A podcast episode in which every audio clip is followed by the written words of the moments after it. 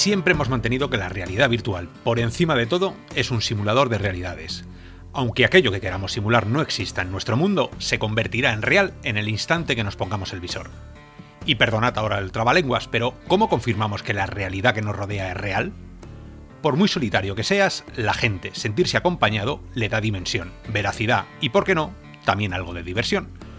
Hoy hablaremos de la realidad virtual social con Celia Design, diseñadora de universos. ¿Cómo estás, Celia? Buenas, muy bien. También hablaremos con Hugo, sello CPR para los amigos. ¿Qué tal ha ido la semana? Pues bien, aquí andamos, Robianos, aquí para darle caña al tema. Y Ramón Harold, el reportero con más información de toda la estepa del metaverso. ¿Cómo estás? Muy buenas, compañeros. ¿Qué tal? Muy bien, yo soy Oscar, NOP2001, y os damos la bienvenida a todos a un nuevo capítulo de la hora virtual. Estéis donde estéis, YouTube, iBox, iTunes o cualquier otro plano virtual.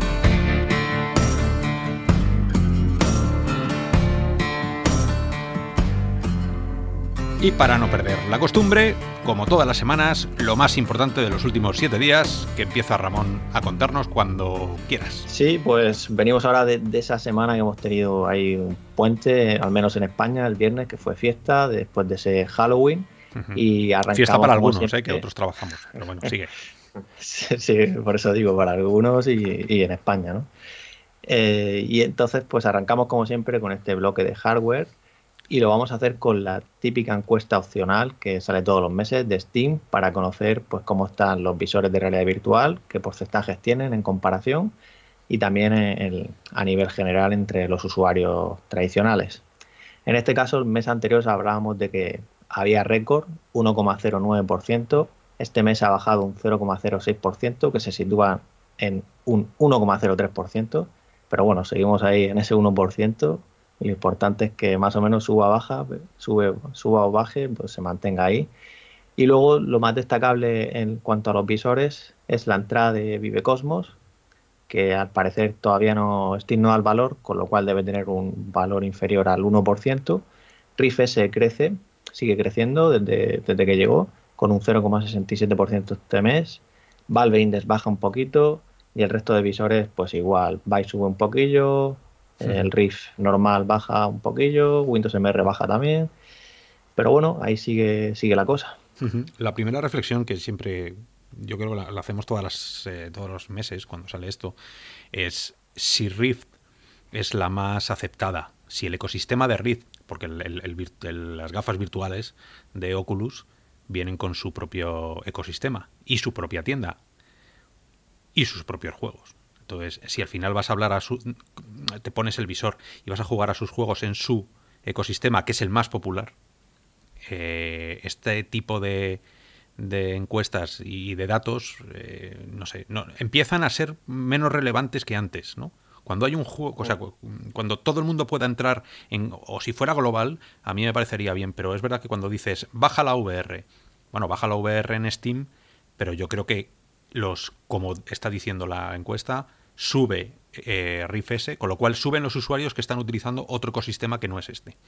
Y, esto es un poco por, por poner, porque estos datos a veces parece que son, ¿cómo se llama esta empresa? Superdata, ¿no? Los que nos la lían cada año o cada seis meses, ¿no? Que, que, no dan no dan nunca. Son como las encuestas de las elecciones, ¿sabes? Que aciertan una de cada siete.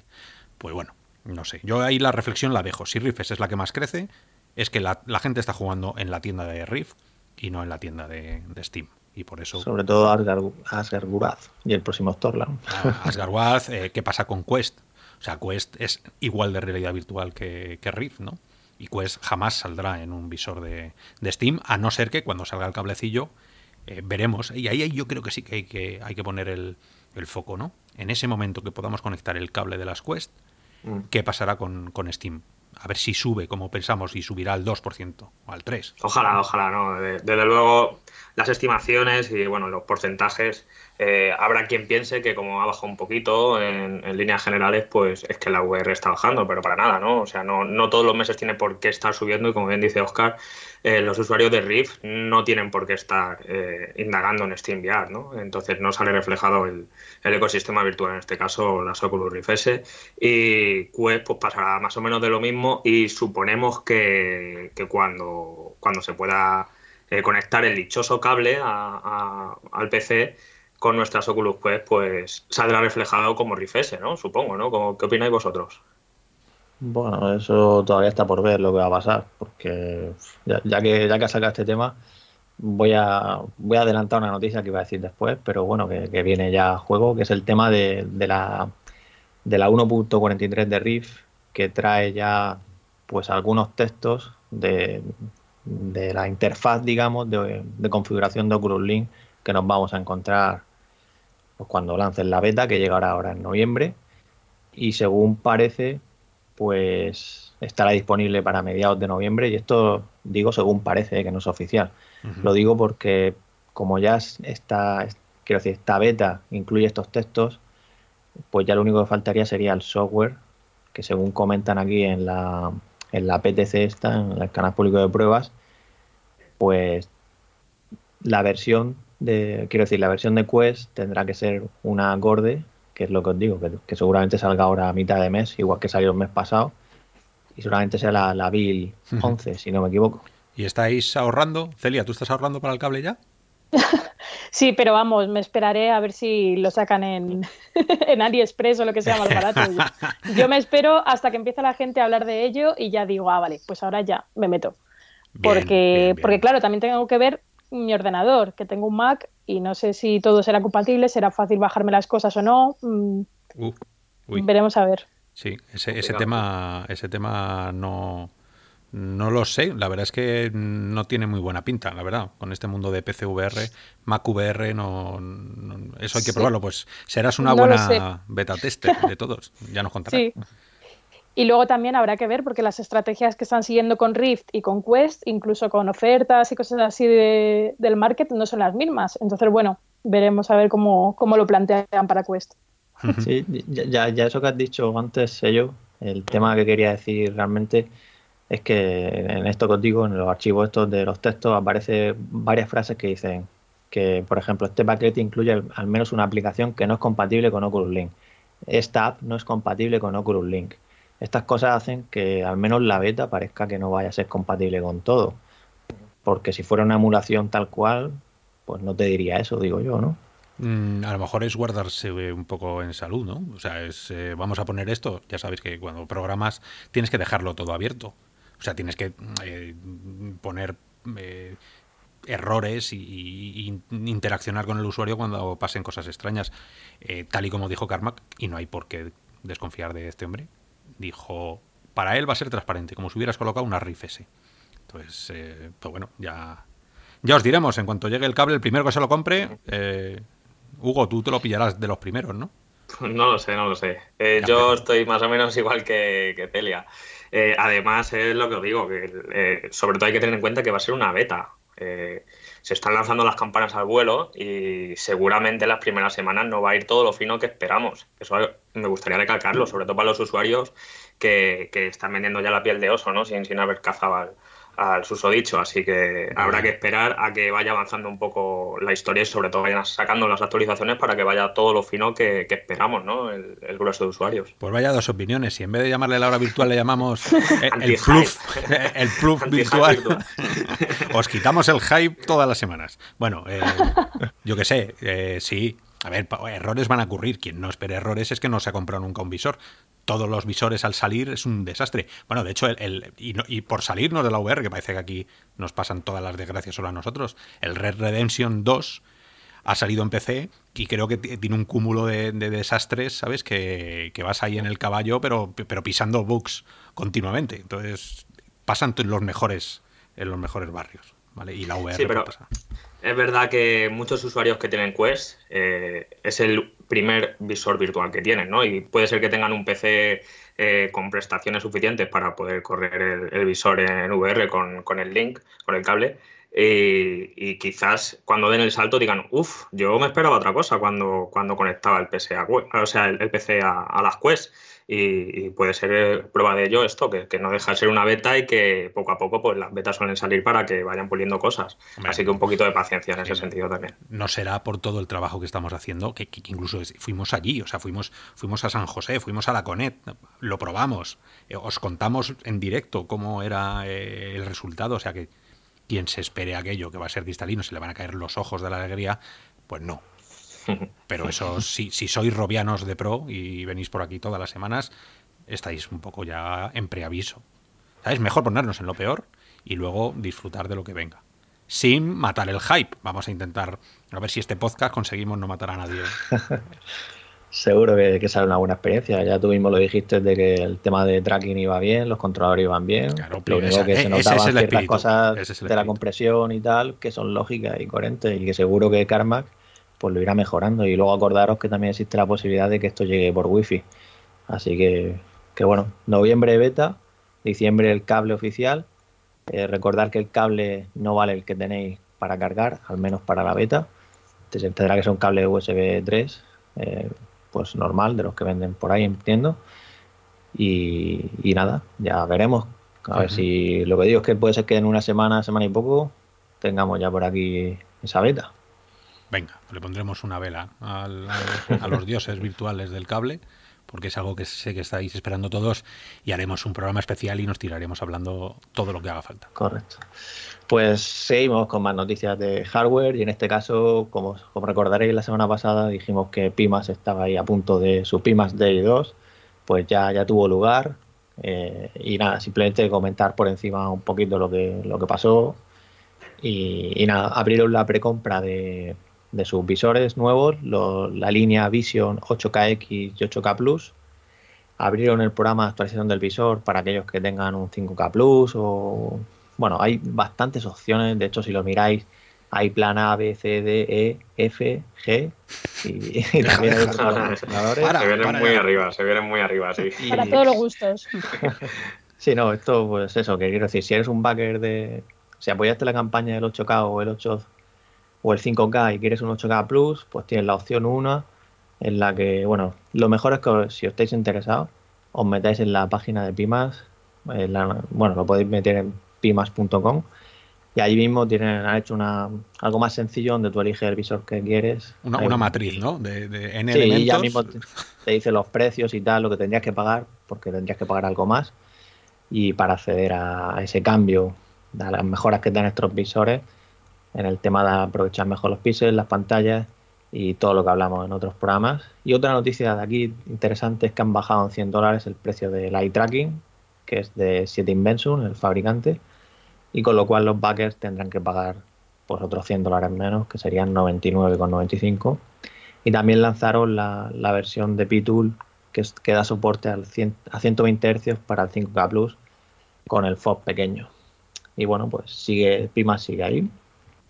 Mm, Ah, mm, importante sí. que haya.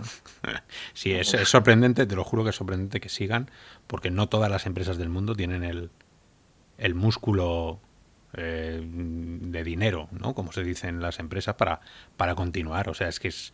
Yo no sé. A, mí me gustaría hacer un día un. un- ¿cu- ¿Cuánto Pimax hay en Europa? ¿Cuánto Pimax hay en Estados Unidos? ¿Y cuánto Pimax hay en Asia? No sé si es más allí que aquí, pero es verdad que no. Yo creo que ellos se, se creían que iban a iban a dominar, ¿no? Con esas pedazo de especificaciones que sacan con cada visor, eh, con esos nombres que le ponen. Yo pensé que iban a, a estar más extendidos y, y al final el modelo de negocio que tienen ellos debe ser algo pequeño para todos los fanáticos de Pimax, que alguno seguramente nos esté oyendo. Sabéis que no es del gusto de todos. Yo particularmente siempre me he mojado, a mí no me parece un visor ni si, no demasiado bueno y con muchísimo más trabajo del que deberías para pasar a los mundos virtuales. Pero oye, quienes lo tengáis, disfrutarlo y a ver, las, las actualizaciones del P-Tools eh, siempre están a la orden del día, que no es, no es moco de pavo tener ahí a, a, pues, a un plantel de investigadores continuamente haciéndolo mejor, ¿no? O sea, que, que guay por ellos y mucha suerte en el futuro. Sí, no, no solo a nivel de software, como decía en el hardware, esta línea Vision es que ahora también van a incluir las prestaciones que anunciaron para la línea esta para arcades o empresas, que le decían la Ruggedized o Ruggedized, Ujú. que es para la robustez, o sea que van a ser más, más duros, para, así, para que me entendáis. Sí, sí. La- Pues nada, ya tienes la versión cierre centralizado, elevarunas eléctrico, catalizador. eh, es que poco más le queda ya. Pues sí.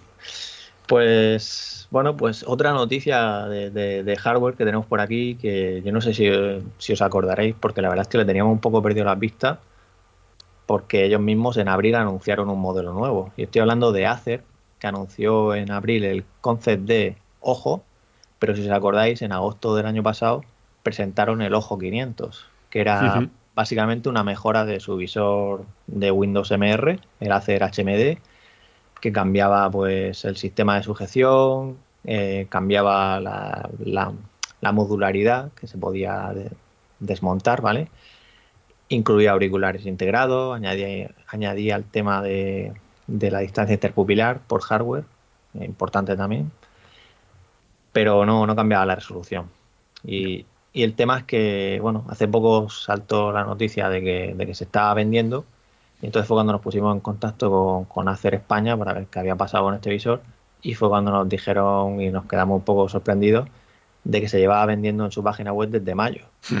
Gracias por desde que salió Desde que salió el Oculus Rift S. No, claro, es que por nuestra parte estábamos preguntando por concept de ojo, por el nuevo. Claro, Y en este nos volvieron a decir ahora que no, que no tenía disponibilidad todavía, igual que Star VR One, que es esa versión con 210 grados de FOV, si no me equivoco, o 200 y pico, horizontales, pues que tampoco hay noticias todavía. Y, bueno, sí, lo interesante es que son 449 euros. Y a ver, es una alternativa a Rift S, vale lo mismo, pero como sabéis, solo tiene dos cámaras frontales y el ecosistema es Windows MR. Y una, una pregunta, Celia, tú que estás eh, en el mundo profesional del diseño y de todo esto, ¿cómo, cómo, ve la, ¿cómo ve la industria tal cantidad de visores? ¿Vale? Porque aquí es que cada programa que hacemos, cada hora virtual, ah, os hablamos de tres, de cuatro, ahora mismo hemos hablado de cuatro modelos distintos de Pimax, el Ojo 500 que lo llevan vendiendo desde hace unos meses. ¿Desde la industria apostáis ¿O tú ves que, en otros departamentos se apuesta por uno en particular y se tira millas? ¿O probáis todo antes de decir? Mm, ya, ya, me gustaría poder probarlo todo. Normalmente, mm, cuando sacas un presupuesto, tienes que argumentarlo y, y, bueno, normalmente cogemos los que son los más conocidos o más estándar, que ya llevan un tiempo y sabes que no te van a fallar. Entonces, al final, pues mucho Microsoft y HoloLens y tal, y para realidad mixta. Y bueno, o sea, mm, los que son menos conocidos mm, tienen menos probabilidades de, que los compre el departamento de compras. Claro, claro, claro. O sea que este ojo. Por popularidad, por ranking de, valoraciones, por soporte técnico que tenga en España. Hombre, eso, el soporte técnico es verdad que es, eh, es, muy importante, que, bueno, ojalá nadie lo tenga que utilizar, pero, pero está ahí. Eh, luego esto yo me imagino que será como las farmacéuticas, que un día aparecerá en la oficina un señor de la marca X con sus tres visores en la maleta y o debería ser así, y, intentar venderoslo o intentar eh, evangelizar sobre su producto, ¿no? Porque al final esto parece que está muy, muy escondido. Y nosotros, o Ramón, ¿cómo se le puede pasar a Ramón que lleva dos meses eh, un visor vendiéndose? Porque es que realmente no han hecho nada, ni han mandado un mail, ni han hecho nada. No, por correcto, eso quede claro, que ellos mismos no lo dijeron, es que no lo hemos comunicado. Claro, pues ¿cómo vas a Claro, ahí tampoco podemos hacer nada. Si, es que se supone que iba a salir en noviembre del año pasado. Y claro, luego anunciaron el otro, pues lo que piensas es pues que lo han cambiado, o sea, que lo han reemplazado, que van a sacar ese nuevo. No, no piensas en esto. Pues habrá que echarle un ojo. Nunca mejor dicho. Al tema. ¡Qué chispa! no, y a, mí me llama la atención porque, no sé si acordáis, en el Mobile World Congress pude probar eh, este diseño de referencia que, que tenía Qualcomm pero que era prácticamente el ojo 500, solo que con la resolución de, de Rever, de que son los 2160 por 2160 por ojo. Y las únicas pegas que le veía yo a este visor, me parecía cómodo, para mi gusto personal, tendría que probarlo más rato, ¿vale? Pero así de primera diría que me resulta más cómodo que Rift S, pero bueno, esto ya son cuestiones personales. Y el tema del FOV, el FOV sí que, que era bastante limitado pero como ocurre también con los de los, actuales de Windows MR, ¿no? Que no, no, parece ser esos 110 grados teóricos diagonales, ¿no? Bueno, pues ya, ya hemos dicho, ya hemos hablado de Ojo, lleva tres meses largos en el mercado. Si no os habéis enterado, eh, ya enterados estáis y si queréis comprarlo, nos contáis qué os parece porque no tiene pinta de, de ser ese visor que esperamos mm, a corto plazo. Pero bueno, ahí queda. Es una pena porque con esa mayor resolución sería una alternativa a rever. Sí, sí, totalmente de acuerdo. Pues seguimos por aquí para cerrar el bloque de hardware. Un rumorcillo que, son de estos que te dejan un poco loco. Y es el tema de que Apple se habría asociado con Valve para crear un visor de realidad aumentada. Y el visor llegaría en 2020 y la noticia la da Digitimes, que son el mismo medio que habló hace unos meses que, que Apple había paralizado este, este proyecto, ¿no? ¿no? No cancelado, sino pues puesto en pausa, ¿no? Había disuelto el equipo que estaba desarrollándolo e indicaban ahora precisamente que ese movimiento habría sido a que en vez de hacerlo dentro de la compañía, lo, externalizaban, ¿no? En este caso con Valve. Y de hecho hubo hace poco también otra noticia de otro, de otro medio, concreto de Mac Rumors, que decían que, que bueno, que iban a colaborar con terceros y que seguía en marcha para 2020 el visor.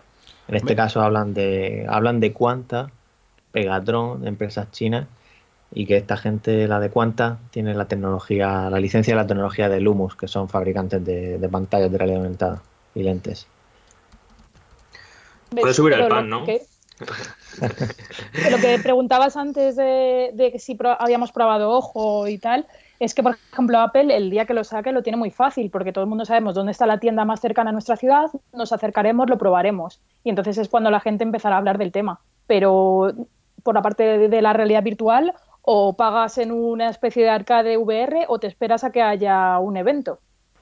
Más complicado.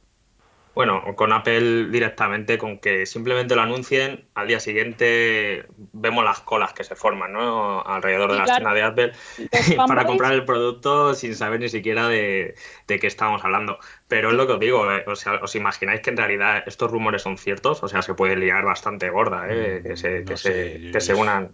Levantar la mano quien lo creáis. La verdad es que no, la verdad es que no me lo creo, pero, pero por un momento eh, echar un poco de imaginación e imaginaros esto. O sea, se puede, se puede liar bastante grande. ¿eh? Esto, a ver, en el 2005, allá por el 2005, Steve Jobs salió al escenario y presentó un teléfono que se llamaba iTunes Phone, que era un Motorola eh, ladrillo de los que había de los que había antes con su pequeña pantallita en color si ahora si tenéis por ahí internet buscarlo y buscar mm. iTunes Phone y es la primera vez que Apple licenciaba que un teléfono porque claro, Apple no tenía teléfonos en ese momento, eh, sacara un, teléfono Motorola que se pudiera conectar directamente y sincronizar con la música que tenías en el, en el iTunes, como si fuera un iPod. ¿no? Entonces, eh, eso fue un, bueno, pues un, invento, un intento de, de, utilizar a un tercero, a un fabricante, para intentar darle solución a algo que no podían en ese momento desde Apple. O sea, antecedentes hay.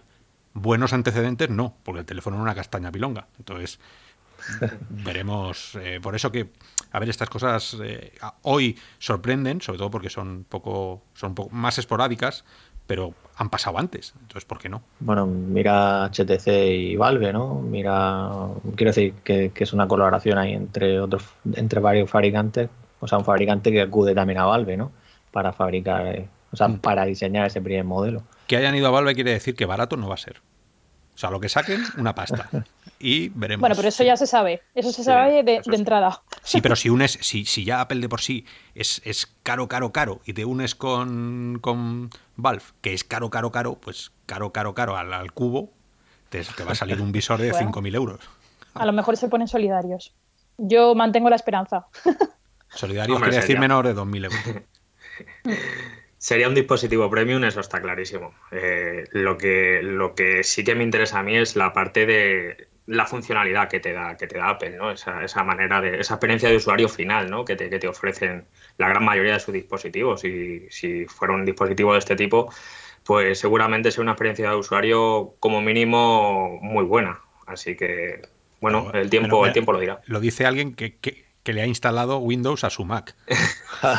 y no es por sacar aquí trapos sucios. De hecho, estoy ahora con el iMac y, con Windows. Poca vergüenza. Esas son manías personales. Esos son manías personales. Pero Apple también está asociado con LG, ¿no? Para las pantallas, el tema de las pantallas y tal. También tienen algo por ahí. Me suena que con Samsung, ¿no? Con, Samsung son los que montan los paneles normalmente de los, de los teléfonos móviles. Sí, pero esto es algo más oscuro, ¿no? Es como cuando estuvo también con, con eh, Exynos y con y pues ahí flirteando con algunas CPUs hasta que dijo, venga, me hago yo el SOC. Y sacaron los A1, los A2, los A11 por el que vayan ahora, ¿no? Siempre hay un proceso de no tenemos lo que queremos, vamos a ver qué hay fuera y cuando lo tenemos en plan chino, se lo copiamos y lo hacemos mejor o más caro. Eso ya depende de... ¿no? Pero bueno, que, que, yo creo que esto como rumor, guay, es un rumor que iremos... Eh, le, daremos más ingredientes según pasen las semanas, porque ahora mismo está hoy un poco como una sopa sopa de pan, ¿sabes? No tiene mucho donde hablar. Así que si queréis pasamos a, otra cosa. Sí, sí venga, pues seguimos con, el software. Ya hemos hablado antes de, esa, bueno, lo, que te decía, de las referencias que había al, cable ¿no? de Oculus Link en la última actualización en esta beta de Rift. Y tenemos más noticias por aquí de, software. HTC, como sabéis, ha estado actualizando, trabajando en su, en su visor Vive Cosmos, en mejorar el tracking y, bueno, y más cositas. Y ha lanzado una serie de vídeos junto con la última actualización que ya está en el canal público, o sea, ya lo tienen todos los usuarios, y muestra unos vídeos en los que se ve cómo mejora pues la precisión de los controladores al estar cerca del visor, el brillo cuando hay una, un alto brillo, ¿no? Como, como no se no se nos va el tracking, o sea, El, arma, el arma, por ejemplo, que sacan el, bien el vídeo se va hacia los lados, antes, ahora ya no. Y el tema de la oclusión también, cómo funciona todo mejor. Esto, como sabíamos y como dijimos, pues al final lo conseguirían porque, bueno, poco a poco pues, pues van trabajando ahí. ¿Cuántas unidades habrán vendido? Eh?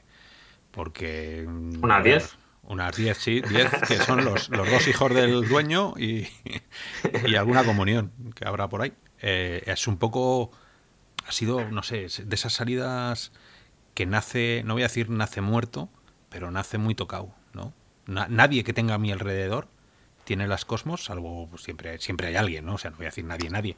Pero que... Aquí también hay que hacer mención especial en que nosotros todavía la estamos esperando a título oficial, ¿no? En real virtual. Ah, bueno, claro, HTC pues, se acordará de nosotros. Ah, sí, verdad. Eh, un, año, un, año, de estos, sí. Si ni siquiera lo impulsan así de esa manera, pues a ver, nosotros yo, seguimos hablando porque es nuestra tarea ¿no? y nuestra labor. Pero, pero bueno, yo la verdad es que tengo mucha curiosidad a título personal. Mm. Pero yo, cada vez, sinceramente, cada vez menos. Cada vez lo veo más plástico, cada vez lo veo. Eh, no veo grandes opiniones fuera. Mm, me pasa un poco como Focus que, hubo tanta, tanta cosa con Focus que el día que lo probé en una feria dije, joder, ahora entiendo a los que decían que esto era un, medio ladrillo. Y bueno, todo, yo qué sé, a ver, bueno, cuando nos lo manden, diremos. A ver si nos está oyendo alguien de, HTC y se digna. Y ya después de esto, seguro que no nos lo manda. Pero bueno. Nada, y bueno, para que os hagáis una idea, o sea, lo que hablamos antes de la encuesta de Steam, pues nos sirve simplemente para estimar un poco qué puede haber pasado, lo que has dicho tú ahora mismo, cuántos han vendido, ¿no? Pues para que os hagáis una idea, cuando salió Valve Index con datos oficiales en, la encuesta opcional de Steam, arrancó con un 3,32%, ¿vale? Eh, y ahora Vive Cosmos es que no, ni sale, ¿vale? Y cuando no sale es porque tiene un porcentaje muy, muy inferior en teoría, porque si lo, lo, o sea, el porcentaje a nivel general se compara con el DK1, el DK2 y, eso, y esos tienen menos de un 1%, para que os hagáis una idea actualmente. ¿Quién está con un DK1 todavía? Pues hay gente que lo está, según la encuesta final. Eso, eso, lo estarán actualizando. Yo es que no, no sé, un día habrá que sacarlos de la caja, pero, pero eso se quedó ahí ya. Eso, si es el SDK, ¿qué, va a hacer? Bueno, no sé. Bien, bien. Retro, ese sí que es el mundo pues, retro de la, de la Uber. Ya, que hablábamos de enviar, ha recibido una actualización, la 1.8, en el canal público, que corrige, bueno, pues problemas relacionados con la gestión del sonido. Hablan de que detecta automáticamente el visor que tienes conectado y luego cuando te sales, pues ya suena todo bien. Bueno, esto habría gente que le pasara, otras que no, pero sí que es verdad que yo, por ejemplo, con Windows MR me daba ciertos problemillas a la hora del audio, sobre todo cuando conectaba un micrófono y tal. Hmm. Y, bueno, pasando, ¿eh? soluciona bastantes problemas del tema de audio. De hecho, ellos mismos le llaman la actualización de audio. Y también tiene pues bastantes cambios de otros aspectos como las estaciones bases de SteamVR, el menú de SteamVR. Eh, tenéis la lista completa en Steam o, en Real Virtual, tenéis el enlace también. Y bueno, que, que como sabéis, igualmente Valve también sigue mejorando por su interfaz, su software. Luego, hablaremos, ahora, ahora en, la, parte social, Que, Hablaremos de, ciertos cambios y cosas que, yo sigo pensando que no las utiliza demasiada gente, pero así también os pregunto vuestra opinión. Y, otra noticia, ya para cerrar el bloque de, software, es el tema de, una empresa que se llama Almalens, que ha sacado un plugin para Unity para mejorar la calidad visual de visores con seguimiento ocular. Y empiezan con Vive Pro Elle, que es el, el Vive Pro con, seguimiento ocular que sacaron. Y pues es todo una solución por software, que según dicen, la latencia añadida es inferior a un milisegundo con una GTX 1080 y se basa en tener un perfil de las aberraciones de las lentes y entonces según donde están mirando, pues corregir de una manera, porque de la otra, quiero decir, sin el seguimiento ocular, pues no tienes la información de hacia dónde mira y no puedes hacer nada más que lo que hacen todos los visores, ¿no? De corregir, corregir las aberraciones, pero no de esa manera. Hombre, eso Ahí. tienes que bajar mucho a, nivel, o sea, tienes que hacer un shader eh, muy específico. Y luego a mí estas cosas de, de, jugar con las aberraciones, todo va en función de dónde pongas el ojo.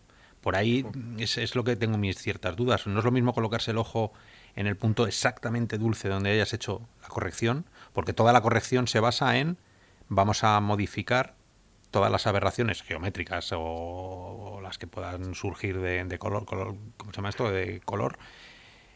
Y todo pasa por donde el ojo. La cromática es. Sí, la cromática, no me salía, perdón. Em, todo pasa por donde estés, la, posición entre el ojo y la lente, y luego lo que se llama el eye relief, que es el espacio entre la lente y tu ojo. Depende de dónde caiga, ya no es lo mismo, no es el mismo distorsión que tienes que corregir en un sitio y otro. Vosotros moveros las gafas y veréis que hay un punto en el que está más distorsionado que en otro. Entonces, a mí estos, estos inventos de software que, no son nativos siempre me han encendido alguna alarma que me encanta probar para ver dónde está el gran sweet spot que tienen que tener. Mm, sí, si tienes curiosidad, ver el GIF que, hay en la noticia que hemos publicado y se ve claramente como si que es verdad que, hay un cambio a una mayor claridad, ¿no? de, verse un poco más borroso a un poco más nítido, ¿no? Habrá que ver eso cómo se, refleja. Pero vamos, que sepáis que Pro funciona genial el tema de, del seguimiento ocular. y, y, otra noticia, Adobe la compañía que conocéis de Photoshop y, muchos más, muchas más herramientas, que tiene su, su, línea Creative Cloud, que las incluye todas, pues ha anunciado, bueno, anunciaron el año pasado, pero han sacado este año ya, fuera de la beta, Adobe Aero, que es para crear contenidos en realidad aumentada, y ahora mismo solo para ellos. Es gratis y es que soporta hasta animaciones y todo intuitivo en el sentido de que no tienes que saber programar. Y bueno, pues es una herramienta en la que puedes importar ahí de todo. yo, he estado probando Adobe Dimension, que es para hacer pues una especie de software de 3D que es súper rápido y para mockups tipo pues eso, para hacer mi portfolio o lo que sea, que pones una lata de Coca-Cola y le pones ahí el diseño, es súper rápido, pero bueno, todavía tiene unas cosillas que, que yo echo de menos de los programas reales de 3D, como el texturizado y mil cosas así. Entonces se supone que desde Photoshop y desde Illustrator y tal puedes hacer cosas 2D y en Adobe Dimension cosas en 3D y las mandas directamente a este nuevo Aero y te las pinta en realidad aumentada. Veremos si es así de simple, vamos, yo, yo estoy loca con esto. Si, si hacen esto así de simple, por mí perfecto. No, no. sí, sí, que, es lo que muestran en el vídeo, que parece ser así. ¿Tú no crees, eh, Celia, pero esto es una... Luego veremos a ver qué opciones y qué herramientas te dan para eso. Porque luego muchas veces te enseñan esto y luego es súper súper simple y no te dan la posibilidad de cambiar cosas, como en un programa 3D que podrías hacer muchas cosas más, o en Unity, Unreal o lo que fuera. Esto era la, pregunta que te iba a hacer, Celia, a nivel profesional. Ese tipo de herramientas que a mí me recuerdan un poco a cuando empezábamos todos a programar en HTML, Ramón, que tú lo has tenido que utilizar, el Dreamweaver y cosas así, que te decían y te prometían No, no, pero te prometían que iban a ser cosas muy súper fáciles para que cualquier usuario pudiera hacer sus, su pequeña o gran eh, proyecto. Y luego al final, eh, donde esté hacer una herramienta profesional, o sea, donde esté, eh, yo qué sé, un AutoCAD o, bueno, AutoCAD no que es para, para arquitectura, pero... 3D Max sí, 3D Max, o... sí, cualquiera de estos. sí, vaya. Al final, ¿no? Es, primero es lo que te da la profesionalidad y luego es lo que te da la potencia de poder llegar a puntos que es que con este programa a lo mejor puedes llegar, pero ¿Qué pasa con el código de detrás? ¿Qué pasa con Mm. todos los polígonos de más que hace, con la poca optimización, ¿no? Que, que pueda. Porque el, el- el Dreamweaver, tú hacías la página web, sí, pero a lo mejor la página web pesaba 15 megas, ¿sabes? Para poner una foto. Sí. Porque eran 700 tablas, eh, no sé. A mí me sirvió, por ejemplo, cuando yo empezaba a hacer HTML, en vez de usar el blog de notas que no tenías etiquetas de colorines ni nada, pues a, a mí como diseñadora me ayudaba mucho Dreamweaver. Aunque luego fuera una basura el código, pero me sacaba de algún apuro. Entonces yo creo que esto va a ser lo mismo, te sacará de algún apuro, efecto wow, que subes algo y de repente se lo enseñas a tus compañeros, mira, si estoy viendo una figura 3D que están dando en mi casa o lo que sea, pues estará muy bien para eso, pero luego se te quedará corto. Si quieres hacer una experiencia realidad virtual aumentada, lo que sea, siempre, o sea, tienes que usar las oficiales, que son las que usan los, pro- los profesionales. Esto no sé si llegará a, a ser algo para cacharrear y pasártelo bien y poco más. Bien, Bueno, bien, se- según comentan ellos, van a seguir escuchando el feedback de, de los, bueno, de quien lo use, ¿no? Y seguir mejorándolo respecto a eso. De hecho, han estado en beta por eso, porque lo ha estado utilizando gente, han estado mejorándolo. Habrá que ver en qué, qué tipo de Pero cosas. ya hay, ya hay aplicaciones que te pintan objetos 3D en la realidad. Entonces, yo todavía no sé muy bien, aparte de que tenga link con Adobe y que puedas pintar cosas 2D y tal, no sé en qué se va a diferenciar con las otras. ¿Tú utilizas algún tema de, de software de, para el diseño, tipo, tipo Brush, o sea, de, de pintar en el, ¿cómo se llama este? El, el- el de Google. Tilbrush. El Tilbrush. Eh, ¿se- ¿Eso se llega a utilizar en, en la- en profesión o es solo para, para que, yo qué sé, para que Hugo pinte grafitis en la pared? Con, A con ver, todo- yo enti- con todos mis respetos, ¿eh? Yo estoy más en otro sector, pero yo creo que en el publicitario sí que tiene tirón esto. O sea, yo mm, lo único a título personal estoy usando cosas de tipo la aplicación esta de iOS Coolon, se llama, que, que puedes escanear un objeto real con la cámara y también luego lo pones en, en la realidad aumentada en, en tu habitación o lo que sea. Y está bastante curioso y yo creo que cada vez Apple está haciendo más cositas de estas y, y pinta que van a seguir con esto. A mí me encantaría poder sacar algo de Photoshop en un PNG y que de verdad te coja bien la transparencia y puedas pintar un modelo en la realidad y sin ningún problema. Pero tengo ahí mis dudas. A ver lo que decías, si luego pesa mucho y tiene mil de textura y de polígonos, ¿te lo va a pintar de verdad como sale aquí en los vídeos? Unas pelotas aquí que te pinta en un parque gigantes y tal y se va a mover con esa fluidez. No lo sé. Veremos. Bueno, pues está bien saber las expectativas profesionales y las expectativas eh, más amateur. Así que las, las pondremos en la balanza cuando podamos usarlo. Pues sí, y hable- abrimos ahora bloque, bloque de juegos. Tenemos aquí unas cuantas noticias. Eh, una de ellas que Golem llegará unos días más tarde de lo previsto. Eh, el 19 de noviembre en digital, el 15 en físico. Es- Como lo, sigan, que- re- como lo sigan retrasando, lo van a sacar para, para la Play 6. a este ritmo. bueno, Y- antes, antes era el 8 y era el 12. Eh, Joder, pero yo creo que este juego lleva varios retrasos, ¿no? Aparte de ese, ¿no? O sea, con, Sí, no, con lleva. cada nuevo anuncio que sacan de, de algún tráiler te, te dicen y se retrasa a tal día. Eh, a ver si es verdad que, que se vende visores, como, como dicen la propia desarrolladora y, mucha gente importante dentro de, PlayStation VR. Yo creo que esta vez ya es la definitiva. Así que que sepáis, si estáis pensando en, adquirirlo en digital, pues eso, 19 de noviembre, si no 15 de noviembre. Y bueno, ellos mismos hablaban de que podía ser el- un flagship, como un book insignia de PlayStation VR. Habrá que ver, ¿no? Porque esto lo dicen ellos. En qué queda, en qué queda la cosa. Claro. Y otra noticia de interés, el episodio 3 de Vader Immortal, el último episodio de esta serie basada en Star Wars, llega el 21 de, de noviembre a Riff y Quest a la vez. Y nada, podremos luchar contra Vader, haremos uso de todo lo que hemos aprendido en los anteriores capítulos, manejar el sable láser, aprender el uso de, los, la Los fuerza. 10 minutos. Haremos uso de los 10 minutos que hemos aprendido. Sí, se aceptan apuestas, ¿eh? A ver, a ver cuánto va a durar este Cada capítulo. vez ha durado menos. Porque Pues será cuarto hora esa progresión, ¿no? O si llega. si, si llega. A, ver, ¿a vosotros nos parece que después de escuchar Stormland y de escuchar Asgard Wars 30 horas de videojuego, que ha salido el Red Redemption para PC con, no sé, 250 horas de juego, ¿no suena un poco a chiste que utilicen Star Wars y te den 15 minutos, 20 minutos de juego? Es A mí me parece que no, tenían, no tendrían que llamarle videojuego. O sea, es más una película o un corto interactivo. corto. tú Pero- lo has dicho, corto. Claro. Sí. Bueno, tiene, tiene el dojo también por ahí, ¿no? Que, que hay muchos usuarios que están muy viciados a, a esa parte de, de- del contenido este que, que, como bien decir, no sabemos ni cómo catalogar. Yo diría que es una experiencia igual también. Sí, es que son Eh, experiencias, pero que, que es que no me, no me digas, o sea, que es lo, de- es lo mismo que les pasó con Marvel.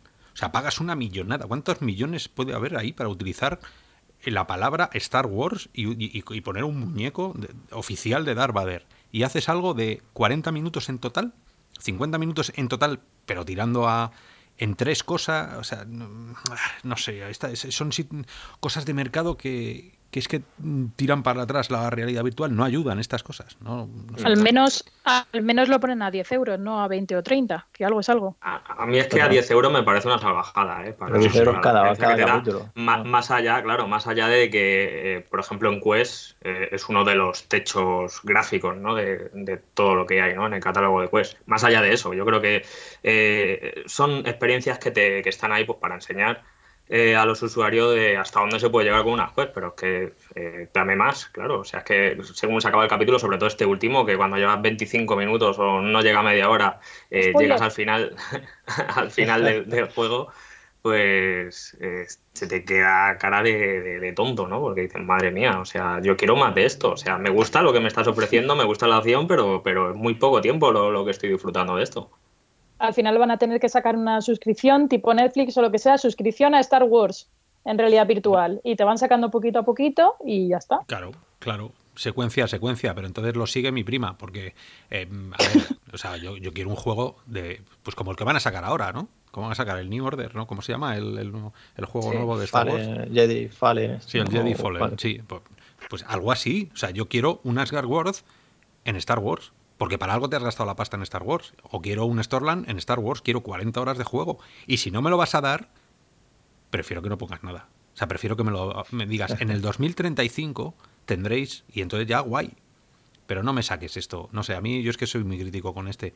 Igual que con otros juegos eh, o experiencias te llaman más la atención, malgastar el, tiempo en, en una IP tan poderosa que se te queda en nada. Es que es un poco... Pero vale, guay. Siempre... eh, A ver, no sé. Mejor, vale, guay. Si fuera gratuita, pues tendríamos otro parecer, pero es que es eso. si, o sea, claro, si lo regalan con la Coca-Cola, pues genial. Claro, o sea, me acuerdo de la, de la experiencia que, eh, que sacaron para PlayStation VR de Battlefront, que es para mí una de las grandes experiencias que hay de, de Star Wars en realidad virtual, y es un añadido gratuito, eh, que es media hora de, de demostración que, que te deja con la babeando, ¿no? Pero, pero claro, es una demostración gratuita. eh, ¿Y si los me lo das precios? gratis, pues, ¿Pero los precios son los mismos en España y en el resto de países o, o lo van adaptando? ¿De, de- de qué hablamos? ¿De qué precio? O sea, por ejemplo, los 10 euros de Star Wars. A lo mejor un será en alemán, Estados Unidos dólares, ¿no? O sea, o son 10 un dólares en. Estados Unidos. Claro, son No, 10 claro. dólares. o sea, donde tengan mayor poder ad- adquisitivo, dice, pues es que 10 euros no es nada. Es como si para nosotros 3 euros, ¿sabes? Mm, eh, Sí, pero bueno. Aún así, aún así yo creo que es que ellos saben perfectamente dónde lo sacan, ¿no? Y en Europa, en Europa 10 euros, es que no dejan de ser 30 euros al final por tres, por tres experiencias cortitas, ¿no? Eh, Sí, pero es como si vas al cine, te cuesta 10 euros también. Ya, pero el, el- el cine voy a ver una película que ha costado 500 millones de dólares. Aquí voy a ver a un estudio de tres personas haciendo tres modelos. Y dejarme, dejarme meter la cuñita que completamente en inglés. Y sí, y sí, de esto ni siquiera eh, subtitular, ni siquiera en inglés. O sea que. Sí, Eh, sí, sí, sí. Eh, por cierto, que eh, estuvimos haciendo el Virtual Pixels el lunes y, encontré ahí, hablando de una cosa de streaming, encontré un.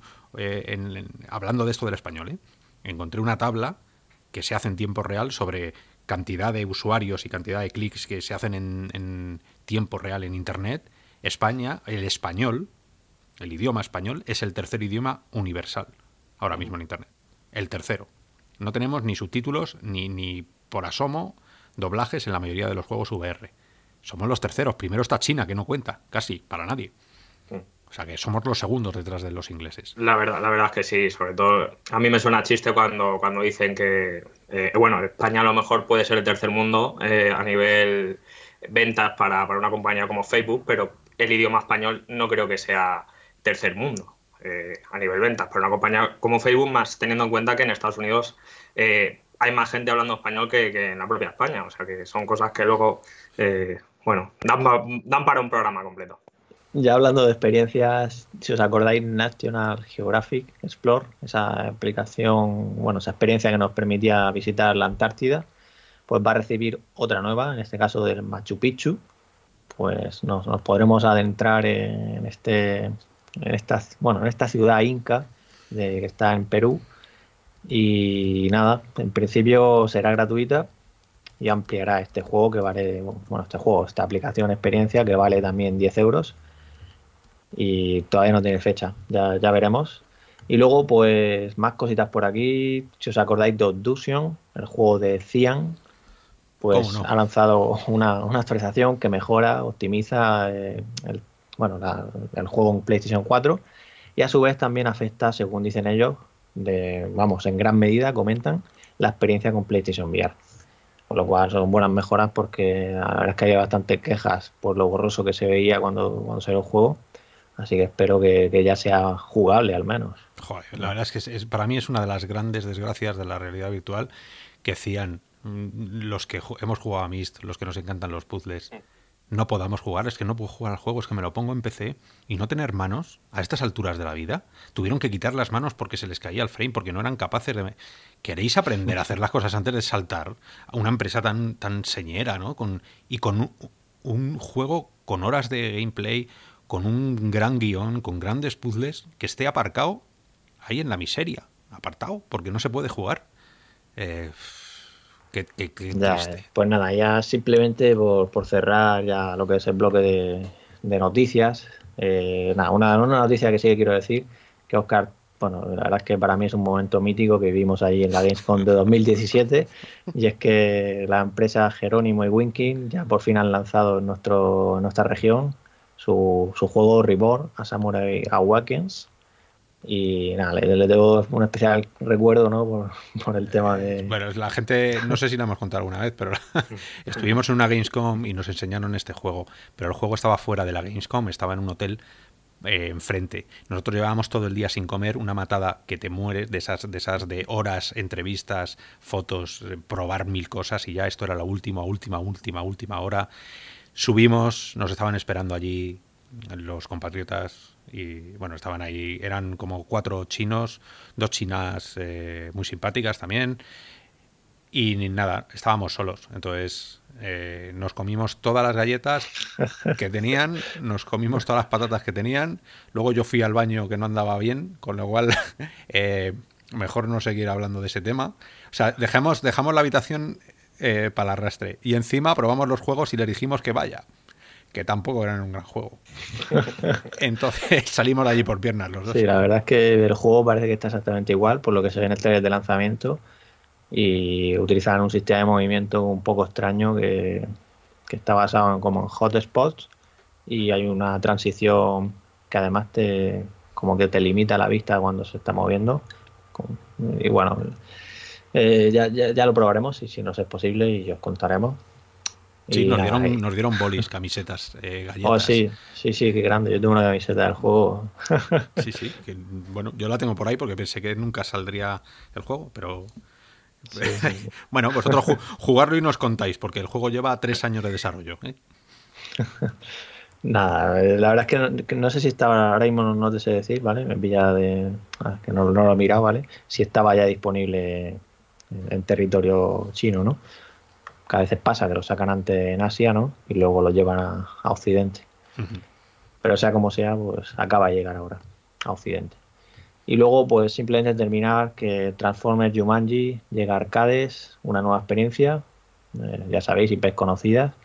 El día de la realidad virtual, que es el 23 de noviembre, tenéis una lista en radio virtual de todos los eventos que va a haber en cada ciudad y bueno, Oscar nos puede decir que va a estar en Valencia dando una charla. Sí, han invitado a Real Virtual y voy yo ahí a, dar una charla sobre por qué es tan difícil hacer la realidad virtual.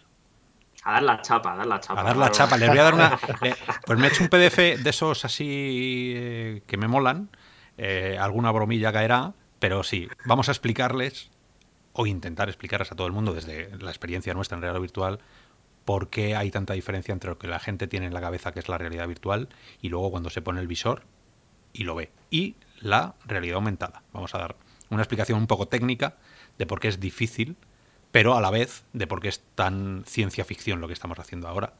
Y también ponemos el, punto en lo que está por venir, ¿sabes? Para que la gente sepa que esto sigue evolucionando. Así que el día 23 en Valencia, real o virtual, encima del escenario, dando la chapa, como dice Hugo, a todo el que se preste pasar por allí.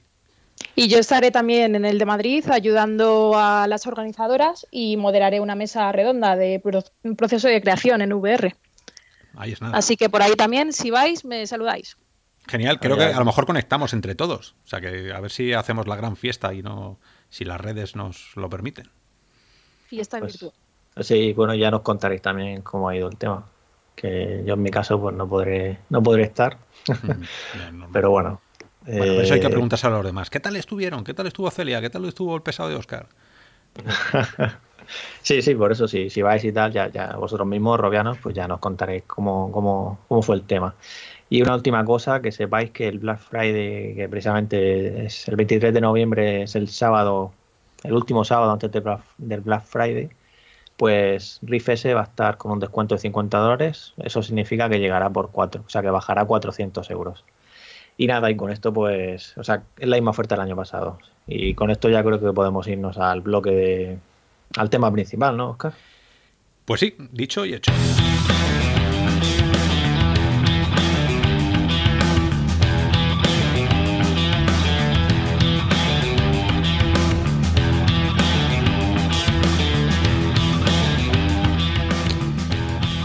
El tema de la semana. El tema de la semana viene precedido por la muerte prematura de algo que Oculus anunció, que era el Oculus Space, que dará paso al Oculus Horizons en breve. Todavía no está, me imagino que será ahora a principio, de, a principio del año. Eh, la parte social de la realidad virtual que se está reinventando cada año, que no saben muy bien cómo hacerlo, pero sí que saben que deben hacerlo, porque la realidad virtual social mueve muchísimo más de lo que nosotros pensamos o de lo que mm, los que no nos gustan o no nos estamos tan dentro del tema social eh, pensamos que pueda llegar a ser.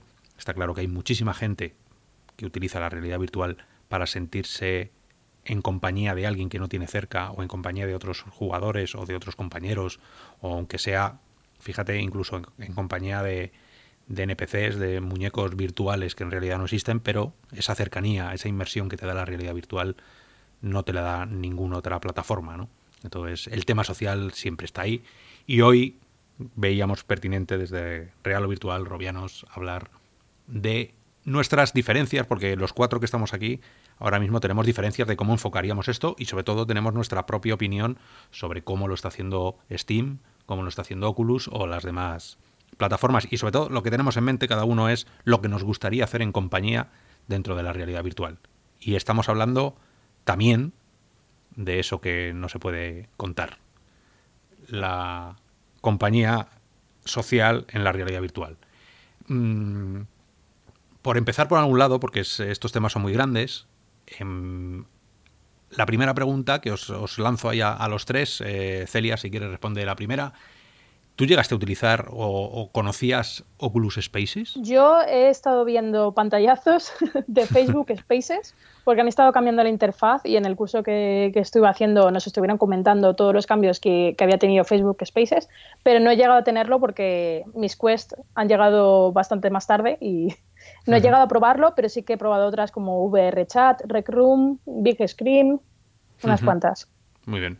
Eh, Hugo, ¿tú llegaste a probar Spaces? Yo sí lo llegué a probar, sí, pero lo típico, lo pones para ver qué, es y qué ofrece y no lo vuelves a tocar nunca más. Así que esa fue mi experiencia con, Oculus Space. Tú, Ramón, con, bueno, con, no tenías Oculus, pero, pero has utilizado algo social así, eh, eh, o sea, relevante, de, decir... en concreto Spaces no lo he visto, ¿vale? Porque como sabéis yo tengo PlayStation VR y la verdad es que hay la parte social en la que la del juego en sí, porque no hay nada más allá de, hacer un grupo de voz, ¿no? Como sabéis. Y la verdad es que no, no lo he probado, sé lo que es, ¿no? Pero no, no, he podido, no verlo en primera persona. Y sí que es verdad que, que, echaría en falta lo que es una, pues esa experiencia en PlayStation VR. El poder, no solo el grupo de voz, sino poder ver a, a con quién, o sea, con quién voy a meterme en un juego y tal, ¿no? Que es un poco lo que hace Oculus con, con su home. Eh, a ver, todo el tema eh, importante para mí que más eh, puede influir en el jugador es cuando algo es nativo o cuando algo no es nativo. Cuando algo es nativo quiere decir que la propia marca lo incluye, lo integra dentro de su propio sistema, con lo cual es transparente, solo tienes que montar, darle un botón. ¿no? lo que más me llama la atención del plano social y me da igual que sea Oculus o Steam, es cómo tratan ellos a sus usuarios y si van a permitir en algún momento que haya cross gaming, no sé, que, que, yo por estar en, en, una plataforma pudiera acceder a, la otra, ¿no? Eso sería una social incluyente. Si es social excluyente, como pasa ahora, que toda la Steam tiene lo suyo, Oculus tiene lo suyo, bueno, eso ahí ya creo que viene la primera barrera, ahí partimos lo social, ya no es tan social como, como debería, ¿no? Y luego que como hay aplicaciones que no están integradas dentro, hay una reticencia normal a tener que añadir una capa más, ¿no? Em, a todos yo creo que nos ha pasado. Quieres jugar a un juego virtual. ¿Cómo quedas con alguien para jugar a un juego virtual? Tienes WhatsApp, tienes eh, Telegram, ¿no? los grupos que se forman, pero ya estás fuera, ya estás en, utilizando algo que no es virtual, que no es natural dentro del ecosistema virtual. ¿no? Entonces ahí cada fabricante, o sea, cada ecosistema está trabajando para, para ver de qué manera puede confluir a todo el mundo dentro de su propia plataforma y que sea de una manera elegante. ¿no?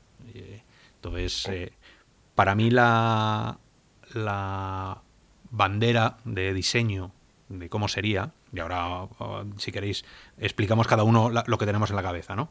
Pero yo os dejo ahí. Eh, Oasis, el gran Oasis de la película Ready Player One, sin entrar a valorar eh, la calidad, la propuesta sí que era buena, ¿no? Que es un, un gran hub, un gran hall, donde todo el mundo puede estar y de donde confluyen ahí todos los pasillos paralelos y perpendiculares, donde la masa de jugadores entra para jugar a los juegos que quiere jugar, que no tienen por qué ser de la plataforma, me imagino.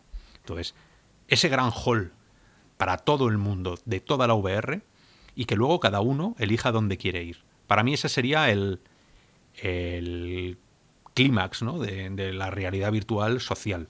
No sé si vosotros sois más de eso o, sois más de clic, juego y no quiero pasar por ningún lado. Yo creo que sí, yo, yo, creo, yo voy también por ahí, por, por, por donde estás diciendo tú. Y bueno, más allá de que tampoco especifican ¿no? en Ready Player One si los juegos son de esa plataforma o, son de otra plataforma que no tiene nada que ver con Oasis, eh, creo que eso va, va, a ser muy difícil de ver en el futuro, estando compañías como Facebook ahí entre bastidores, ¿no? o Sony o, este tipo de empresas que siempre se lo llevan todo a lo exclusivo, ¿no? a la exclusividad, al que no tengas que salir de, de, su plataforma para nada, ni para, ni para jugar juegos ni para nada, ya que en teoría los juegos eh, estarían inmersos dentro de, esa plataforma. Algo parecido, salvando las distancias, una distancia muy grande, sé que Oscar se va a tirar de, los pelos, eh, pero Red Room en teoría te ofrece algo así, ¿no? O sea, te puedes meter en Red Room un hall con, con un número determinado de momento de, usuarios, eh, pero lleno de puertas y de, sitios y de juegos y de experiencias a las que tú libremente puedes acceder o, hacer piña con más gente e ir todos juntos de la mano ¿no? para, jugar a algún tipo de juego que te ofrece la, misma Rec Room. Creo que iría por ahí los tiros. Para mí sería perfecto que Facebook fuera multiplataforma, ya no solo dentro de VR, sino que a lo mejor eh, lo abrieses en la web y pudieras mover tu avatar con los cursores o lo que sea, pero luego otros lo pudieran ver en primera persona con la realidad virtual y así aunar a todos con realidad virtual o sin ella. Yo, son más que, incluyentes. Sí, es que justo has dicho lo que iba a decir, porque no sé si os acordáis que Mozilla eh, de los de, por ejemplo, Firefox navegador, ¿no? Sí, sí, sí. Eh, sí, exacto. Ellos lanzaron el año pasado la aplicación, bueno, la aplicación es en, en, WebVR, ¿vale? En, web. Y se llama Hubs. Es que has dicho lo de Hub antes y me lo has recordado. Y digo, mira, pues es que esto yo creo que es la clave, ¿no? Porque al ser web eh, se abre y es multiplataforma. Ahora bien, el problema es que, por ejemplo, en PlayStation no tenemos un navegador para esto, ¿no? Lo cual es un problema, nos quedamos fuera. Pero sí que tiene lo que acaba de decir Celia, que se puede conectar gente con, el PC, con, sin gafas, ¿eh? sin, visor, con, el móvil, con lo que sea, o con un carboard, con, cualquier visor que, sea compatible con, el navegador, ¿no? Con la web VR.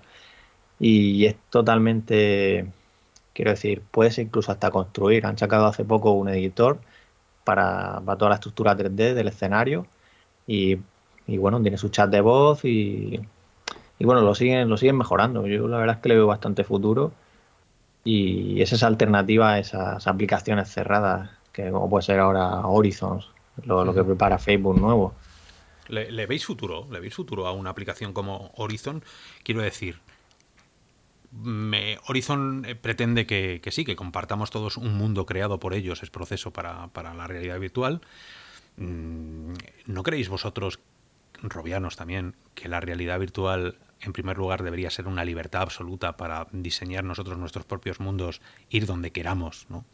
Y luego que sea un sitio de paso, porque al final la realidad virtual tiene un componente gaming, ¿no? Tiene un componente de vamos a, jugar, me da igual que sea simular una nave espacial como Élite o a pegar tiros como Onward, lo que sea, ¿no? Pero, pero es un sitio, un parque, ¿no? recreacional donde llegamos, hablamos entre nosotros como un bar y en un momento dado decidimos jugar a algo.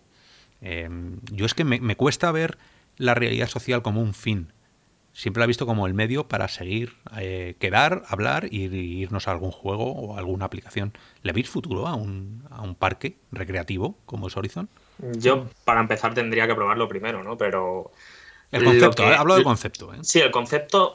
Al concepto sí le veo y sobre todo creo que Facebook ahí tiene mucho que decir y sabe, sabe bien eh, cómo jugar sus cartas y, sé que están apostando por ello y, la idea que tienen es en el futuro pues que estemos todos metidos, a lo mejor no en un Horizon, pero eh, en, algo más avanzado, más eh, pues una red social, ¿no? Como, como lo que tienen actualmente para smartphone y, página web, pero digamos de una manera muchísimo más inmersiva, ¿no?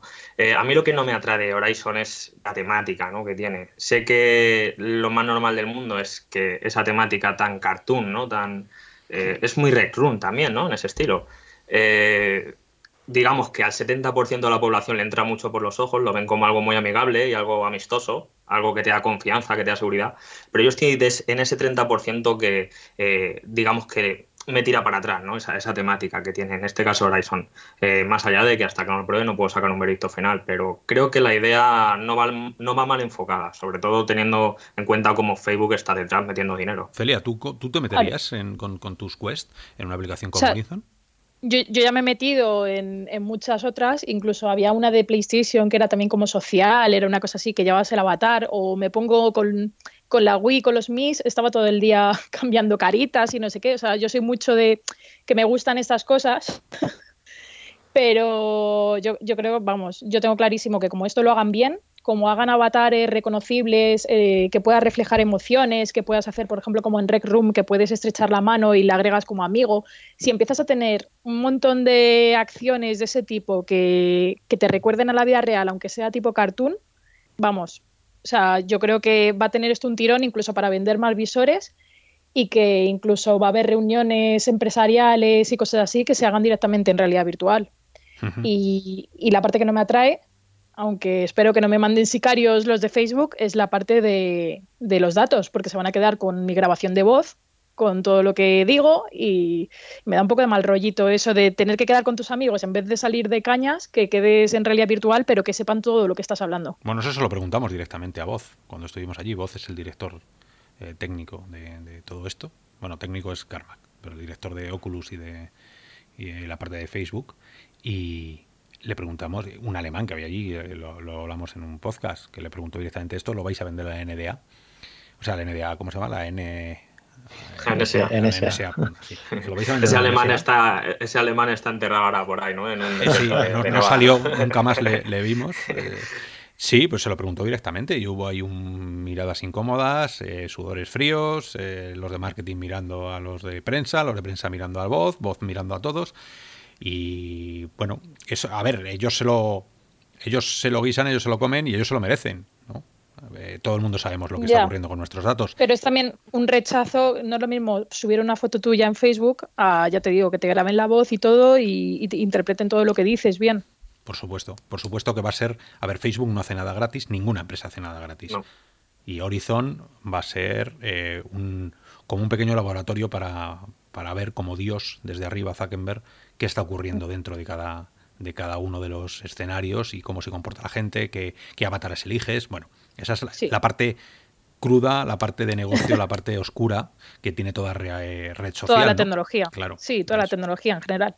Pero va, va, a ser súper potente. Si lo hacen bien, que yo creo que sí, porque ya con Facebook Spaces han hecho muchas pruebas y ya, ya llevan bastante aprendido, vamos, mm, va a dar mucho de qué hablar.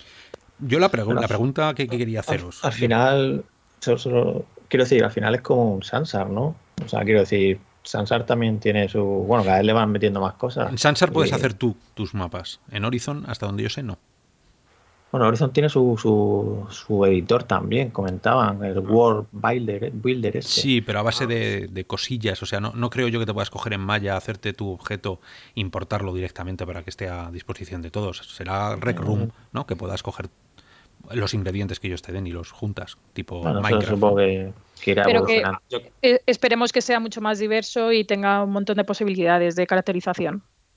Yo creo, yo creo que es eso, que te van a ofrecer cierta libertad, que el usuario se piense que es libre de hacer según qué cosas, ¿no? Pero seguramente esté capado casi todo.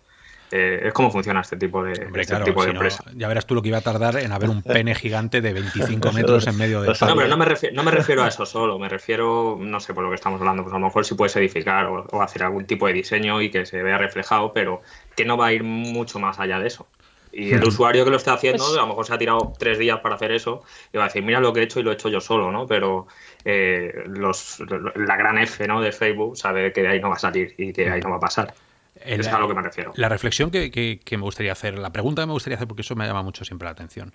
Si la realidad virtual, como hemos empezado el podcast, si la realidad virtual es un eh, simulador de experiencias y un simulador de la vida real, entre comillas, yo en la vida real no tengo muchas ganas de estar con gente que no conozco continuamente. O sea, yo, eh, el, es verdad que el, humano es un animal social, de vez en cuando tiene que hablar con alguien, pero no me veo yo entrando continuamente en estas aplicaciones, pero no ha pasado nunca, pues, ni en Space, ni en Venues, ni en nada, de tener que entrar con ganas, y Rec mucho menos porque está lleno de niños pequeños, con, que yo tengo pero, ¿eh? pero vale. Facebook estaba sacando algo tipo como un poco Tinder, que según tus intereses te podían presentar a gente de, de tu tipo. O sea que eso también puede que lo empiecen a meter aquí en Horizon también, que te presentan a gente que tiene tus mismos intereses y que, y que puedes hacer nuevos amigos. O mm. quién sabe. Sí, no sé si, si es eso, que no, no sé exactamente qué público objetivo puede tener el estar continuamente buscando interactividad con otros usuarios. Y esto lo digo, eh, sabes, como reflexión, no, no quiero decir que... Yo, ahí es donde también lo que decía de tipo Sansar es por el tema de que, o sea, yo a título personal, lo que le pido al mundo social es que, igual que yo ahora entro en, No, no, no, no, quiero decir, igual que yo ahora entro en Steam o, en PlayStation o, donde sea, ¿vale? O en el mundo tradicional, en Xbox o donde sea, invito con el que voy a jugar al chat de voz, pues quiero que esa experiencia inicial, o sea, sí me gustaría, pues eso, mientras que estás hablando en ese mundo virtual, pues el tipo Home, que sí que lo he probado y, y luego, quiero decir, luego las marcas y, por ejemplo, nosotros, yo me como mucho la cabeza porque digo, me gustaría hacer quedadas, ¿no? Como hemos hecho alguna vez, de estas de meternos ahí todos, pero es que el problema es que tienes ahí el tema de la multiplataforma y el único que hay es Red Room y además las habitaciones solo soportan un número limitado de personas que enseguida te quedas fuera, ¿no? Entonces, quiero decir, si es como Samsung, que las marcas luego hacen sus eventos ahí dentro, ¿no? o incluso tienen... Bueno, Sansar está muerto, ¿eh? como tiendas, ¿no? Donde tú vas a ver cosas de esas marcas ahí o, no sé, al final como, como trasladar ahí la experiencia web también ahí dentro, ¿no? Entonces, yo lo veo ahí, pero yo tampoco soy muy, como dices tú, Oscar, de, de, meterme ahí. Pero seguro que es como las épocas de los IRC. Yo no sé si tú lo viviste, pero sí, yo me vine a pensar eso que me metí ahí para conocer gente, ¿no? pues seguro que también, como dice Celia, ¿no? Pues. eso tiene un momento, tiene un momento en, la vida de cada persona, pero luego según te vas haciendo más adulto, yo creo que esa parcela social empieza a estar ya más cubierta entre los amigos y la gente cercana, y ya no te apetece, no tienes, no eres tan explorador, ¿no? A lo, hombre, a lo mejor si cambian las ¿Será que, que no tenemos tiempo? ¿Será que por ejemplo no? A ver, no tienes tiempo como adulto, eh, luego además seguramente en un momento dado ya tengas pareja, ah, se haya sentado todo, con lo cual no tienes esa necesidad Eh, por eso digo que a no ser que cambie algo en tu vida, yo que sé, eh, te divorcias. Claro, todo el mundo que se divorcia eh, sale despendolado a la calle y parece que tiene 15 años otra vez. Es normal, es normal, ¿no? Pues, entonces, bueno, estas...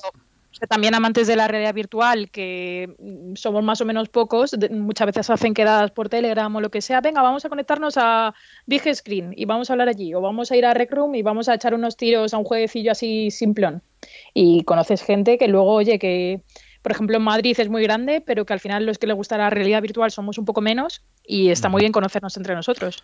Está claro. Está claro que, a ver, la red social, o sea, las redes sociales virtuales van a tener un futuro sí o sí, porque de eso se, va, se trata también, el, interactuar. Eh, por la parte de Oculus están probando muchas cosas. Ya sabéis que Spaces se, lo, se lo cargaron fuera, y ahora llega Horizon, veremos lo que tarda Horizon en, evolucionar a lo que sea, porque el propio Carmack dijo en la Connect que no estaban haciendo un gran trabajo social, no estaban dando con la tecla, con lo cual ahí va una crítica la que es una crítica un poco parcial porque este hombre creo que habla con sus hijos por obligación, porque no, él solo habla con ordenadores, entonces eh, tampoco es una, una, razón de peso la que nos pueda dar él, pero bueno, es verdad que la autocrítica la hizo, ¿no? Entonces, ¿Oculus qué quiere hacer ahora? Oculus quiere algo interesante, por lo menos parece interesante, luego veremos quién, quién lo usa, ¿no? Que es anunciar siempre dónde estás jugando, pero que en, en cualquier momento vas a poder enlazar, vas a poder crear un, una URL, un, link, un texto, que lo vas a lanzar a la red y cualquier persona que le llegue, que tú hayas querido compartirlo con él, va a poder dar ese clic y si tiene el juego, va a poder ir directamente a las coordenadas del juego donde tú estás, al nivel donde tú estás exactamente si estás jugando a las cosas vas por la por el 30 horas y has encontrado en Skyrim un recoveco, ¿no? En una montaña y has descubierto un cofre y te gustaría que un colega tuyo fuera allí, puedes podrías crear unas coordenadas de cualquier juego, darle y aparecer allí, ¿no? Eh, lo que Oculus dice es vamos a intentar quitar capas de conexión, fricción, como llama Carmack, que es no tienes por qué arrancar el juego, irte al hall del juego, cargar la partida y buscar el lugar donde está tu colega. Con solo un link se carga el juego solo y se carga el nivel solo y apareces allí. Entonces, em, bueno, esto el deep linking, ¿no? Que llaman ellos también. Mm, ¿Qué os parece la idea? yo lo veo interesante el tema que hablan también de, de, que esos links los puedas poner en redes sociales, aunque bueno, como son Facebook, pues hablan de Facebook, ¿no?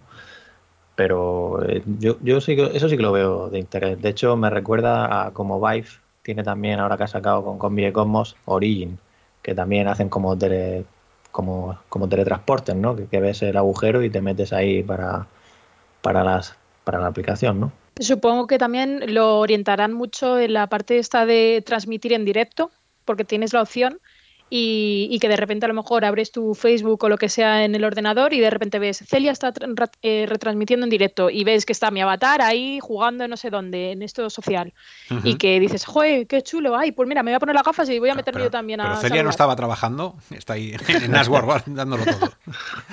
Pero que, no se enteren, que no, se, enteren. ¿Y tú, Hugo, tú crees que tú esto lo usarías o es un invento más, una experiencia más de haber... Yo creo que sí eh, y creo lo veo bastante funcional. Eh, pero sobre todo, me gustaría hacerte una pregunta, Oscar. El tema este de, Horizon, tú que estuviste allá en la Coned y lo estuviste, eh, bueno, estuviste viéndolo y sobre todo lo que se cocía entre bastidores. Eh, ¿Está Karma detrás de, todo esto? Yo te digo que Karma no sabe ni que existe esto. Es que, es que ese es, el, ese es el, el, punto, ¿no? O sea, si estuviera Karma detrás de algo como Horizon, eh, seguro que lo que lo que ofrecería el usuario, la experiencia del usuario, sobre todo lo que esperamos eh, los usuarios de realidad virtual, sería más acorde ¿no? a, lo, a lo que a lo que queremos. Si estuviera Karma, habría miembros, o sea, desmembrados, sangre, diablos, eh, ¿sabes? No sería tan bonito. Pero no, yo creo que este hombre, la parte social no la toca. Estos son estos son los el Facebook eh, laboratorio. El, equipo social de Facebook. Claro, en teoría. Es Facebook puro, digamos. Facebook puro de a ver cómo consiguen que esto sea rentable y rentable socialmente, porque es lo que ellos viven, de coger esos datos y luego hacer cosillas con ellas.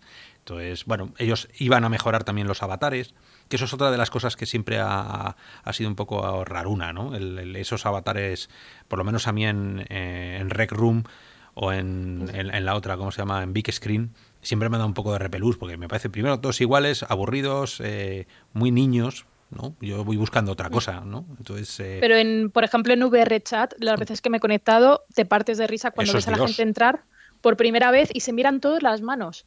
Y empiezan todos, ¡wow! ¡Oh my god! Todos sí, ahí sí, sí. flipándolo porque es que te pones como una especie de, yo qué sé, comadreja o no sé qué y tienes unas uñas súper largas y te miras y dices, ¡uy! Y, ¿Pero tengo ahora estas manos de rana o tengo tal? Y es súper chulo. Pues eso, eso, a ver, para mí el paradigma de cómo va a ser la red social del futuro es VRChat, que es no hay límites, no hay reglas. Ahí pasa absolutamente de todo. Yo las veces que he entrado he salido eh, diciendo no vuelvo a entrar en mi vida. O sea, lo que he visto aquí no tiene nombre porque es porque es que es, es otro planeta distinto. O sea, Una es- sí, no, una no, es eso, es, es una, es una enana que mide 30 centímetros hablando con un pene que mide 2 metros y medio, hablando con un alien que le sale una especie de cosa de la boca que le, no sé, que le está haciendo como, como el boca a boca también a un robot. Eh, o sea, es, es como si tuvieses tomado el ácido, ¿no? Ya estamos, que ya habéis dicho dos veces pene, entonces os voy a comentar una cosa también, porque tenemos también, o sea, yo lo he vivido en temas chat, incluso en los tiempos estos que decías del Messenger y de Terra y de estas cosas, que te pones un nombre de chica o te pones un avatar de chica y ya te empiezan a, se te acercan, te empiezan a decir cosas y no sé qué. Entonces, yo supongo que aquí empezarán a meter bastantes reglas porque creo, no sé si fue en Oculus Venues o fue en una conferencia de desarrolladores de Facebook, empezaron a ver que, que hay acoso, ciberacoso, incluso de insultos, puede ser para chicas o para chicos. Y entonces están poniendo medidas para que puedas denunciarles o para que puedas quitártelos de encima, que les mandes lejos y no puedas estar hablando con ellos, les bloqueas. Entonces, bueno, también cuidado con esto de que VRChat y todos estos sean muy locos, porque luego también está ahí el peligro de eso, de un niño de 12 años se meta y empiezan a, a insultarle o a decirle cosas, o hay que No. tener cuidado. Ahí también está el tema ese de la burbuja esta personal para que no te invadan el espacio y yo creo que ahí Facebook lo tiene bastante controlado porque tiene herramientas desde la propia interfaz del DAS para reportar y reportar incluso con, con fotos y no recuerdo si en vídeo, pero que lo tienen bastante, vamos, que si Sí, pasa sí, algo sí, puedes Esto nació en, nació en Alt Space VR. No sé si os acordáis de aquella red social que compró luego Microsoft, una de las primeras. Ellos fueron los que se inventaron lo de la burbuja, porque la gente, yo la primera vez que entré, eh, se te ponía pegado, pegado, pegado y te ponía a chillarse a la cara. Había gente con, música, que escuchaba música en su casa y te la metía a través del micrófono y estaba continuamente machacón, ¿no? Y, y entonces ellos inventaron eso. El, primero, el tema del moderador, que era uno que andaba por ahí siempre dando vueltas con una camiseta. Ese tío era como el, el de la discoteca, el portero, tú a la calle. Eh, Y todos huían, le veían de lejos y Claro, claro, no, no. teletransporte, teletransporte. O sea, Corriendo eh, se, se convirtió en, un- en una cosa ya muy del mundo real, ¿no? Eh, luego hicieron la burbuja para que nadie se pudiera acercar a ti y luego hicieron el directamente bloquear. Yo no quiero hablar contigo, te doy al botón, muteado y el siguiente, reporte. ¿no? Entonces, está claro que la etiqueta social tiene que venir incorporada del mundo humano, o sea, quien es un indeseable en el mundo real seguramente lo sea también en el mundo virtual y esa gente socialmente no se puede consentir mucho menos todo el tema eh, femenino, ¿no? Que además estamos ahora en la era, ¿sabes? Donde las reivindicaciones, donde nos estamos dando cuenta todos de la educación general que hemos recibido y de cómo tenemos que empezar a cambiar ciertos eh, comentarios y bueno es, es- es el momento de aprendizaje en esta década en la que estamos y es verdad que esto cuando no hay control o por lo menos la gente se cree que nadie les está viendo que yo creo que eso pasa también mucho en, en, la, en el mundo de los videojuegos te crees que estás detrás de una pantalla o detrás de un visor y no hay no tienes a nadie que te supervise y eso te da la carta blanca para hacer lo que quieras. Bueno yo también soy de, de encontrar un punto un punto de libertad absoluta en aquellos sitios donde tú lo decidas ¿no? igual que es que a mí me, gusta mucho Westworld la serie la película original el concepto ¿no? de voy a ir allí a lo que sea. Sé que voy a ser un, tío que va a asesinar y que va a tal. O sea, hay- hay un punto ahí que me llama la atención de la libertad absoluta para ellos y para ellas, ¿no? Un día, un día de purga, ¿no? Y está- Sí, sé que esto punto puede- salvaje ahí, Claro, sí. un punto salvaje, pero siempre con sentido. O sea, no deja de ser un juego, es como el, el, el BDSM, ¿no? O sea, es, eh, sé dónde me meto, sé que hay Sí, unos límites. No es lo mismo cuando tienes un, un personaje en plan Red Redemption, por ejemplo, ¿no? El vaquero, que me ha recordado por el Westworld, que es como ajeno a que tú te coges un avatar, te pongas con tu cara, seas igualito de la realidad y a lo mejor venga alguien y te diga, uy, qué feo eres, o vaya a por ti porque tiene, yo qué sé, porque tienes otro color de piel o cualquier cosa. Está claro. Sí, sí, sí, está claro. Que por eso digo que siempre tiene que ser consentido por ambas partes, ¿no? Eso es lo que pasa con el, con el sexo extremo, ¿no? Y estas cosas, que tiene que haber un punto de consentimiento mm, básico entre los dos. Es muy adulto el tema. Yo sé que estoy hablando de, cosas que van, que van un poquito más allá. Pero bueno, es verdad que la, que la red social tiene que tener especial cuidado en, sobre todo cuando es abierto y, bueno, y no es voluntario. ¿no? Eh, pero sí, VRChat para mí sí que sí que apunta a, esa libertad de poder elegir quien quiero yo que sea. Luego, y esto podemos, es una eh, también reflexión, viendo el otro día cómo jugaba mi hijo al Fortnite, todos conocéis Fortnite, eh, mi hijo muchas veces juega con personajes que son chica. Esto es por, por, el tema que decías de elegir a Avatar. A lo mejor esa generación, yo no he jugado a ningún juego en mi juventud, en el que te diera la posibilidad muchas veces de ser quien, siempre era el héroe, el héroe o la heroína, porque el guion lo eh, forzaba. Pero no, normalmente yo no tenía la elección de ser héroe o heroína. Y en Fortnite veo que muchísima gente está eligiendo y juega con heroínas o héroes, igual que en eh, el juego este, ¿cómo se llama? El, el Overwatch, que ha salido ahora el 2. ¿no? Donde no pasa nada, ¿sabes? Hay una naturalidad con que los chavales ahora mismo eligen. Y sé que estoy entrando en un terreno que, quedaría para otro programa. Sí, pero déjame que te haga un matiz ahí, porque Fortnite no eliges el personaje, o sea, te, lo pone aleatoriamente que sea, que sea un chico o una chica. Ese es el concepto en Fortnite.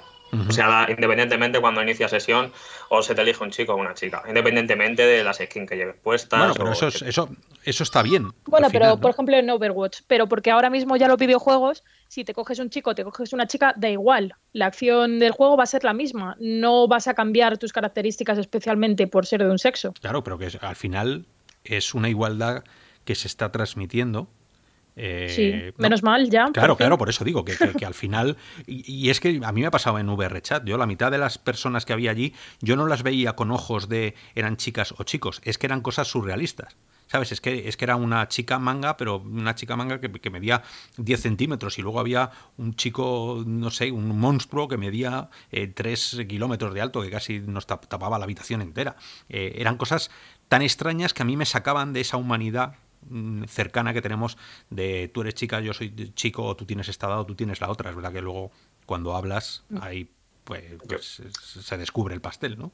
Pero mm, me pareció súper chula la experiencia de la libertad absoluta de roles que hay en VRChat. Y no esa experiencia de rol no la he visto salvo en Sansar. Yo creo que en, hablando de Horizon una vez más, eh, es lo que hemos pensado antes, ¿no? Que creo que es una prueba para ver cómo apunta esto y es, es como una es como una beta ¿no? para lo que está por llegar ¿no? con el tema social eh, porque si no mal recuerdo en esta última Conet Facebook ya sacó algún tipo de sistema que hacía un seguimiento de toda tu cara ¿no? y todas tus expresiones y se plasmaba fielmente. Yo creo que eso lo, lo veremos en, realidad virtual y lo veremos en, este tipo de, aplicaciones sociales. Ahí ya sí que eres tú el, avatar y eh, tu avatar es tu persona. Y, yo creo que Facebook va a apuntar por ahí, no sé cómo lo veis vosotros. Sí, incluso cómo van a sincronizar los labios cuando estás hablando, cómo hacen gestos así no verbales, aunque, aunque no sean reales y tú no estés moviéndote así, pero los hacen de tal manera que parezca súper realista, que alguien te está escuchando, que parpadee, estas cosas. Eso es lo que, lo que ellos eh, están llamando rich presence, o sea, eh, presencia rica a través de microexpresiones. Ellos hablan siempre de las microexpresiones que, ya sabéis que no hay forma humana de, de momento de saber cómo está la expresión de tu cara, y ellos lo, lo sacan a través de, la voz. Entonces, si escuchan una medio risilla, ellos entienden que estás sonriendo. Eh, a ver, porque esto puede quedar de serial killer, ¿sabes? Al final, si los ojos no tienen esa expresividad, queda súper raro. Todos estos inventos, ¿sabes? Queda de, pues, el segundo valle incómodo. ¿no? ¿Os acordáis el, Ancani, el, Ancani. Valley puede llegar a realidad virtual con estos microexpresiones si no están bien configuradas, porque esas sonrisas que parece que te van a asesinar, que no tienen... Por eso, por eso tiran más por el cartoon. Porque es mucho más fácil de parecer que un muñequito está sonriendo y, no te está mirando en plan cara de asesino. Claro, pero a mí eso es lo que, recordar hay que recordar que esto es el principio. Hostia, estas cosas que se, que se están viendo y que nos están enseñando son, son solo el principio y son eh, atisbos de hacia dónde va la, tecnología. Y, estoy seguro de que aquí dentro de poco lo vamos a ir viendo cada vez más y cada vez mejor definido. Y, la verdad que asusta ¿eh? en ese sentido, la verdad. Pues yo prefiero, prefiero un Asgard Worth que me digan, venga, entrar 25 tíos dentro, a intentar pasaros el nivel eh, jugar un Storland que va a salir ahora y sois 50 robots intentando pasar el nivel, o sea, juegos multijugador, pero no de unos contra otros, sino colaborativos. Que eso es lo, que me llama muchísimo la atención. El otro día jugué con mi hijo, al, es, no es VR, es el A Way Out, que es un juego que salió hace un par de años o más. Sí, muy buen juego, por cierto. Pues me lo pasé con, con mi peque, él con el ratón, yo con el teclado, continuamente interactuando los dos, lo que hace uno no puede hacerlo hasta que el otro termine, ¿no? Esa especie de escape room, pero con tiros, eh, que al final de cada pantalla haya la sensación de, que lo has hecho junto a otra persona, ¿no? Pues es un Asgard Worth de 15 tíos, con las espadas, venga, vamos a por los otros 15 que están allí. Y luego, o sea, un gran, eh, una gran experiencia social gamificada, no una gran experiencia social y punto, como es lo que parece Horizon y todo lo demás. Pero gracias a esto, el público más casual va a entrar en la realidad virtual y esto nos va a, va a venir a todos genial. Claro. por eso las temáticas que se están eligiendo, sí. Es que yo eso, que, has dicho Oscar en realidad es un M-Morph. O sea, quiero decir, como una raid, ¿no? En la que tengas ahí grupos de 20 personas que vas a matar a no sé quién. Pues sí, yo, yo, busco lo mismo en realidad virtual. O sea, quiero decir, aparte de los juegos de un jugador, pero luego me, encanta el cooperativo. Siempre cuando hay un juego con campaña cooperativa como Storland, pues jugarla con un amigo siempre... Yo en Rec Room he jugado minijuegos de, de, eso, de gente que no conozco, que luego les he conocido en la realidad, que es más divertido todavía. Y es como muy de, por ejemplo, uno de tirar tiros y te matan y entonces estás al resto con el micro, oye, ayúdame y te vienen a rescatar. O sea que también es colaborativo, pero no deja de ser también una red social. Vale, pero, hoy, por ejemplo. Sí, sí, perdona. Eh, no, perdona, Oscar. Eh, hoy, por ejemplo, bueno, lo estábamos hablando por, por, línea interna, ¿no? Que estaba. Llevo todo el día jugando a. bueno, jugando. Yo lo, veo más como, como un simulador. Eh, aquí en Spray Graffiti y puedes unirte con varias personas en una misma sesión y ponerte a pintar, ¿no? de una manera bastante realista, me parece a mí. Eh, dentro de este juego. Y, es súper chulo, ¿no? Es eh, organizarte con, varias personas a la vez, cada uno haciendo eh, su parte del mural, ¿no? Y de la pieza que, tengas entre manos, pero que luego ves el conjunto de, todo, como queda, y, es súper chulo. Y te puedes tirar ahí varias horas y, luego cuando ves el resultado de, dices, o sea, se te queda esa sonrisilla, ¿no? En la, en la cara, ¿no? Ese componente social que, que, queremos, ¿no? Dentro de la, de la VR. Pero tú lo has dicho, dentro de VR, para mí, dentro del juego también. O sea, yo no quiero salir, yo no quiero estar en un hall, ni quiero estar en un rec room, ni quiero estar en un big screen. Yo quiero jugar a juegos tan buenos como los que están llegando ahora, pero dentro del multiplayer, del MMP, eh, ¿sabes? Todos juntos. Eh, no sé, un, Sword Art Offline, ¿sabes? Eh, necesito, necesito eso, mirar a la izquierda, pues como salió el, el Sans From Other Sans, y es un juego que siempre me llama la atención. Estás todos en una nave, todos vamos a la siguiente, todos intentamos, joder, te han matado, pues ya veremos cómo lo solucionamos. Em, es, esa experiencia inmersiva que ya te lo da de por sí el monitor traspasado a la VR es, lo más. Para mí esa es la VR social de verdad. ¿no? lo otro son, pues eso, parques. Me voy al parque a pasear al niño, pues me voy al, parque virtual a, a, no hacer nada, porque a darme una vuelta, a ser un mirón, casi. A ver, eh, sé, que, sé que es un juego que no te llama mucho la atención, pero en, No Man's Sky eh, ciertamente se ha conseguido, se ha conseguido algo parecido, ¿no? Eh, sin ser muy masivo, creo que el máximo de jugadores creo que son 24 o 32 los que pueden estar simultáneos a la vez. Eh, dentro de la anomalía oscura, que es, una, es, una zona que tú invocas en el momento que tú quieras, cuando estés en el espacio, y te puedes meter ahí eh, sin tiempo de carga de ningún tipo, y hay 32 personas ahí, cada uno haciendo sus cosas, ¿no? Eh, y la verdad que está chulo, ¿no? Porque luego haces eh, piña con otros tres compañeros y puedes eh, estar jugando, ¿no? Con, cuatro personas, o sea, cuatro personas simultáneas, explorando la galaxia, ¿no? Como, como No Man's Sky te ofrece. Así que sí, la verdad que ese tipo de, propuestas están súper chulas y, cada vez la veremos más, espero. Y al final estos de Facebook van a ser los precursores del resto de experiencias y van a sentar las bases de qué es ser una buena experiencia social, aunque luego lo herede en otros juegos. Yo, como he dicho antes, a ver qué, plataforma, qué ocurre luego, porque al final, si lo pensáis con esto del streaming y todo este tema, al final es que la plataforma será la nube y el visor será pues, pues la gafa que te pongas para y se renderice todo en la nube, ¿no? Entonces ahí te quitará esos problemas quizás de, plataforma y veremos a ver en el futuro qué, triunfa, ¿no? Pero ahora mismo pues cada uno va a seguir haciendo sus experimentos y sus pruebas y nada, el problema es que el que tenga PlayStation pues a no ser que sea algo como Red Run y cosas de estas, que sí tiene el juego cruzado, pero lo que es algo, ese hub social como el Oculus Home, ¿no? Seguirá para Oculus y si PlayStation con la con PlayStation 5 saca algo, pues me imagino que también será cerrado.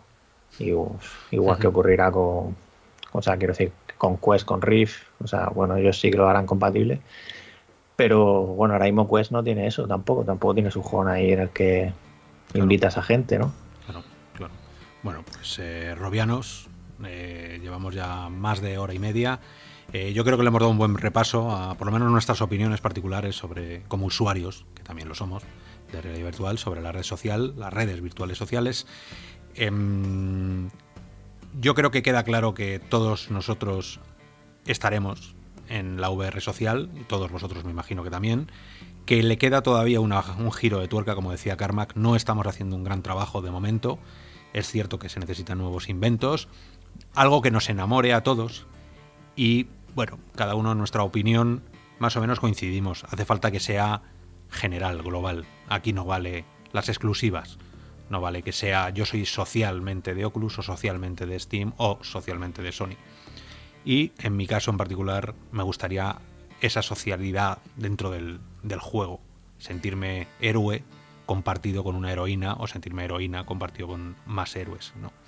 Entonces, eh, todo llegará, Robianos. Es la primera piedra, como decía Hugo y poco a poco. Lo que pasa es que ya sabéis que nos vamos haciendo mayores y tenemos mucha prisa por, llegar allí donde, donde nos apetece. Pero bueno, por mi parte, Oscar, NOP 2001, muchísimas gracias, Robianos, por estar aquí una hora virtual más.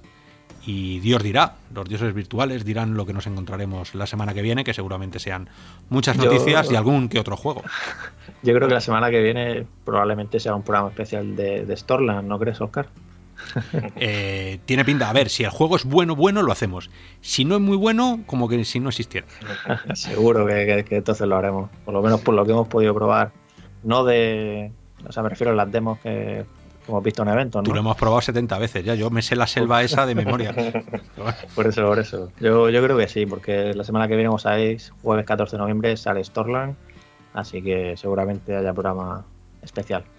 Y nada, por mi parte, lo, he dicho, muchas gracias por escucharnos y nos vemos la semana que viene. Yo por mi parte igual, ¿no? Y, estoy seguro de que esto va a ser un juegazo y, espero y estoy deseando ver las reseñas, ¿no? Que, le dais de, este pedazo de juego que, eh, como viene siendo ya norma y menos mal, empiezan a nutrir cada vez más el catálogo ¿no? de los visores de realidad virtual. Así que por mi parte igualmente nos escuchamos la semana que viene, Robianos. Pues muchas gracias por escucharnos y nos vemos en otro podcast. Hasta luego. Hasta luego. Chao.